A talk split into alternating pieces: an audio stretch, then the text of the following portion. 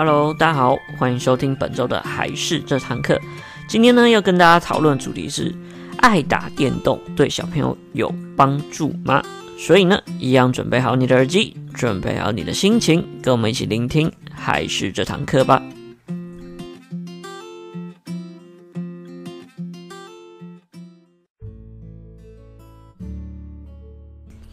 Hello，大家好，我是还是的木须。那今天呢，要跟大家讨论小朋友打电动这件事情，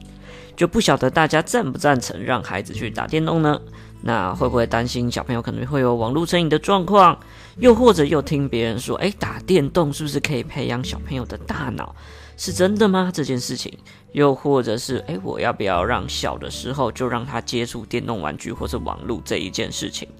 所以呢，我觉得这是大家很容易去，呃，想要让小朋友接触，但是又很害怕的一个需要来讨论的一个题材。所以呢，我先跟大家讲一下我自己的经历跟经验。那其实我小时候呢，就是一个非常爱打电动的小朋友。那以前呢，我的爸爸妈妈就觉得说，哎，打电动是不是可以培养小朋友的，像是手眼协调啊，以及大脑发展之类。所以呢，他们在我幼稚园的时候就让我买了那时候的红白机，然后让我开始去打电动，就觉得哎，可以训练一下。所以呢，我大概幼稚园左右的时间就开始接触到电动这个东西，然后呢，就是一路一直玩到大这样。首先呢，我觉得在小的时候对我影响最深就是因为打电动，所以我近视。所以呢，打电动第一个影响对我来说就是需要戴眼镜这件事情。那但是呢，其实我觉得电动啊，到现在的一些呃大家的研究等等，其实打电动也有蛮多的好处。像我觉得小的时候呢，那时候因为接触的话，我觉得我的手眼协调是比同才有稍微好一点，因为有时候玩游戏必须要稍微精准的控制嘛，所以呢就是要一边看，然后一边做出相对应的反应。所以说呢，我觉得手眼协调的部分会比较好。然后在小的时候啊，其实我们训练。训练小朋友他的一些精细动作，或者是手眼协调的部分，也是在训练小朋友的，像是大脑啊，以及像你的感觉统合的部分。所以我觉得呢，小时候让小朋友接触到的话，一定是会有一些帮助的。再呢，其实有蛮多的研究也有指出啊，对于注意力也会有帮助。像是在二零一五年，有一个德国的研究团队就有发现到，如果小的时候就有在接触像是电动这方面的话，对于其他的小朋友来说，有接触过的，他的视觉的注意力就会是比较好。那那个团队就是用比较偏向于动作类型的游戏来做，然后就有特别的去训练小朋友，像是注意力的部分。然后呢，就有显示出啊，诶，如果有接受类似这样子的训练，或是有接触到这类型的游戏的话，就有提升到小朋友对于阅读的理解能力以及阅读速度的专注力的部分。所以呢，像这部分也是会有一些研究上面的支持。然后再呢，我觉得打电动有一些好处，就是可能对于未来科技也会比较感兴趣一点。那由于现在呢，其实科技非常蓬勃的发展，网络也非常非常蓬勃的发展。那许多像是一些网络游戏啊，会或者是一些网络跟游戏的挂钩，常常会融在一起。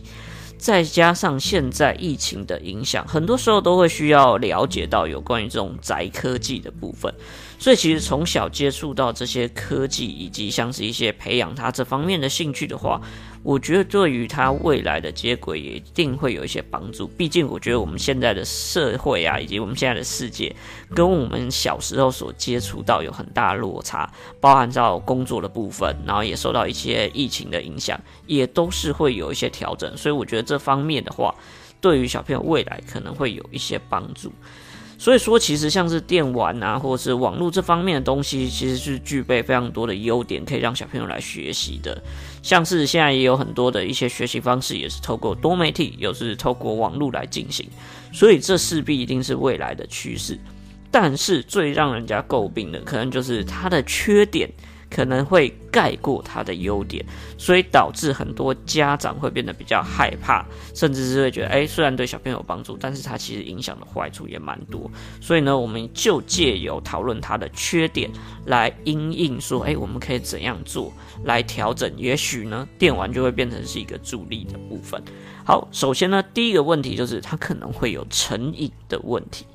那网络成瘾其实一直都是最为诟病的事情，像是不论是打电动也好，或者使用网络也好，成瘾的问题一直都是非常严重。小朋友可能就会因此陷在其中，然后也有可能会影响他的像是睡眠品质啊，或是身体活动，他就不想出门了，然后都没有在运动等等的，都会受到一些影响。那我觉得这就是大家最害怕的一件事情，然后是需要去控管的。那之前的 podcast 我也有稍微讨论过网络成瘾的问题，所以呢，如果没有听过的家长，也可以建议回去听一听。那所以呢，基于呢网络成瘾的方式的话，我也提出了一些预防方式，可以给大家了解一下。然后我就简单讲一下。第一个呢，你要先了解孩子的网络活动，他到底透过网络来做什么事情，才能有效的控管。第二个呢，就是趁孩子还是比较小的时候呢，尽量让电脑的空间是在。家庭的一些公共场合里面，这样你才可以比较有效的监管，然后以及了解到小朋友在做什么事情。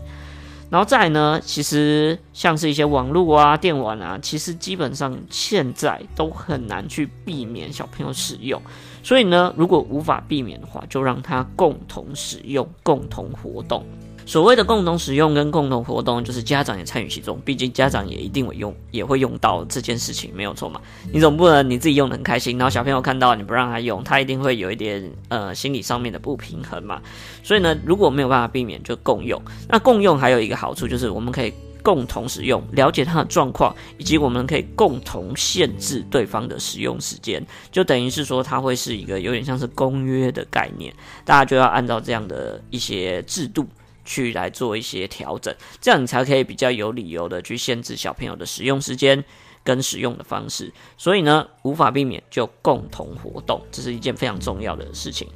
然后再呢，就是要多增加一些亲子的互动跟社交活动，因为很多时候呢，像网络的呃互动性就很强，那游戏性也很强，所以小朋友就会沉溺在其中。那如果我们多增加一些像是亲子之间的互动，还有亲子的户外的活动的话，其实也是有效的，可以帮助小朋友不要黏着在网络上面，还有游戏上面。所以呢，像这部分的话，也都是可以提供给大家去做一些，如果他有成瘾的状况，或是预防成瘾的状况。都可以通过这样的方式来去做一个调整。那再呢，第二个可能的原因就是视力问题，就像我最一开始透过电玩得到的，那就是我得到了近视眼。那这就是我自己最大的问题。那由于很小的时候就近视，那是因为很多电玩啊、游戏的画面都是非常快速的。那再加上有的时候小朋友又要很认真的去看荧幕来做出相对应的反射，所以说呢，就会有一些像是。用眼过度，又或者是眼睛过度用力的状况产生，那这样就会造成小朋友像是视力上面的问题，那就会有从小就会有近视啊，或是散光状况发生。所以呢，这个事情最重要就是要控制好时间跟距离，那样就是跟我们刚刚控制成瘾的概念一样，就是要建立好就是使用的时间，然后还有使用的场所，在公共场合。呃，应该是说居家的公共场所来做这件事情的话，反而比较能够控制，那就比较不会对生理上面造成一些影响。那除此之外呢，也要多注意小朋友的游戏类型，也会影响到视力的部分。因为其实小的时候啊，他的视力状况都还不很稳定，所以呢，视力近视的跳升速度会非常非常快。所以说呢，这样子的话，他近视问题就会变得非常的严重。所以呢。对于一些游戏类型，例如比较偏快速的动作游戏的话，小时候就不太适合，因为小朋友很很可能就像我们刚刚所说，他为了要看仔细一点，所以他眼睛会过度用力，就导致眼睛的一些问题产生。所以呢，我觉得当小朋友小的时候，如果你要让他接触的话，尽量的话也要用一些比较偏向于小的派对游戏那种类型，让他来接触，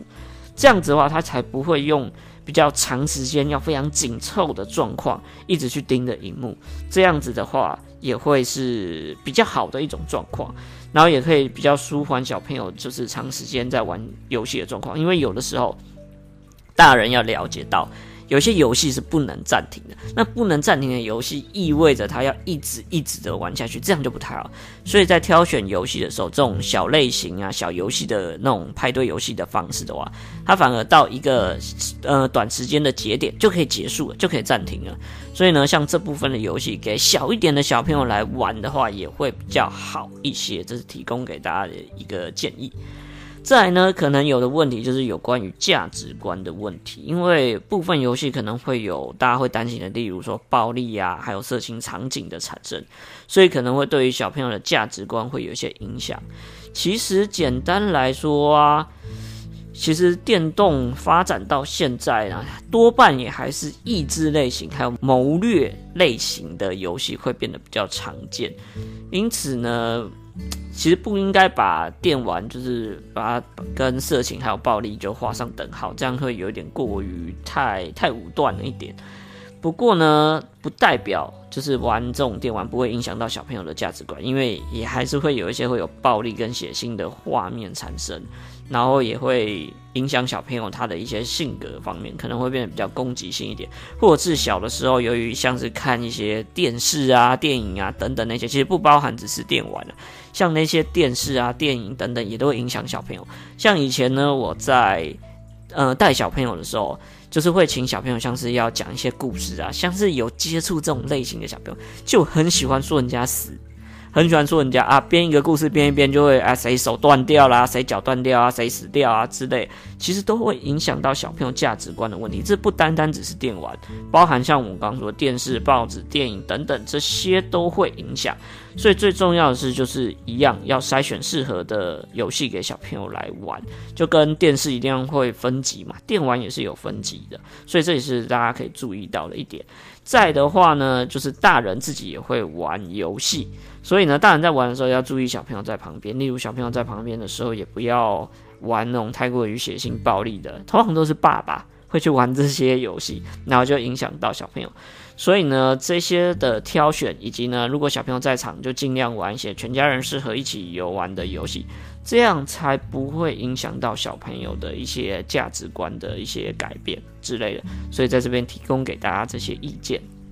那接下来我跟大家来讨论一下我自己的立场。那我个人的立场是因为我非常喜欢玩游戏嘛，毕竟从小就开始接触了，所以我对于电动对于小朋友的呃一些优点哦，我觉得还是抱持比较支持的态度。然后再加上由于现在未来的科技一直在发展，我们是不太可能。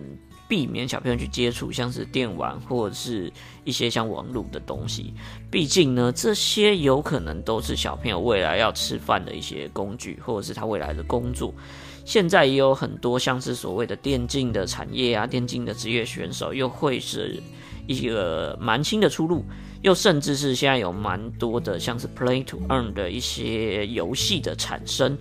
所以说呢，世界跟我们现在所接触，我们小时候接触的势必会不太一样。所以对于这些的话，我觉得就是要保持着比较开放一点的态度。但是重点就是我们刚刚上述有讲到的几个缺点，要避免它过度的暴露在小朋友上面，让小朋友呢就是可以避免掉这些缺点。然后呢，让小朋友可以在一些电网还有网络所带来的优势下，这样子的来成长，我觉得才会是比较好的一些方法跟方式。所以呢，这是我自己对于像是小朋友打电动这样的概念，是我自己的一些想法，提供给大家来想想看，讨论看看。所以这就是今天的内容，希望对大家会有一点点的帮助。好，那一样喜欢我们的话，记得要订阅一下我们频道，以及到我们粉丝团帮我们按个赞，拜托拜托。那一样，我是木须，我们下个礼拜同一时间在这边再跟大家见面。好，那今天就这样喽，拜拜。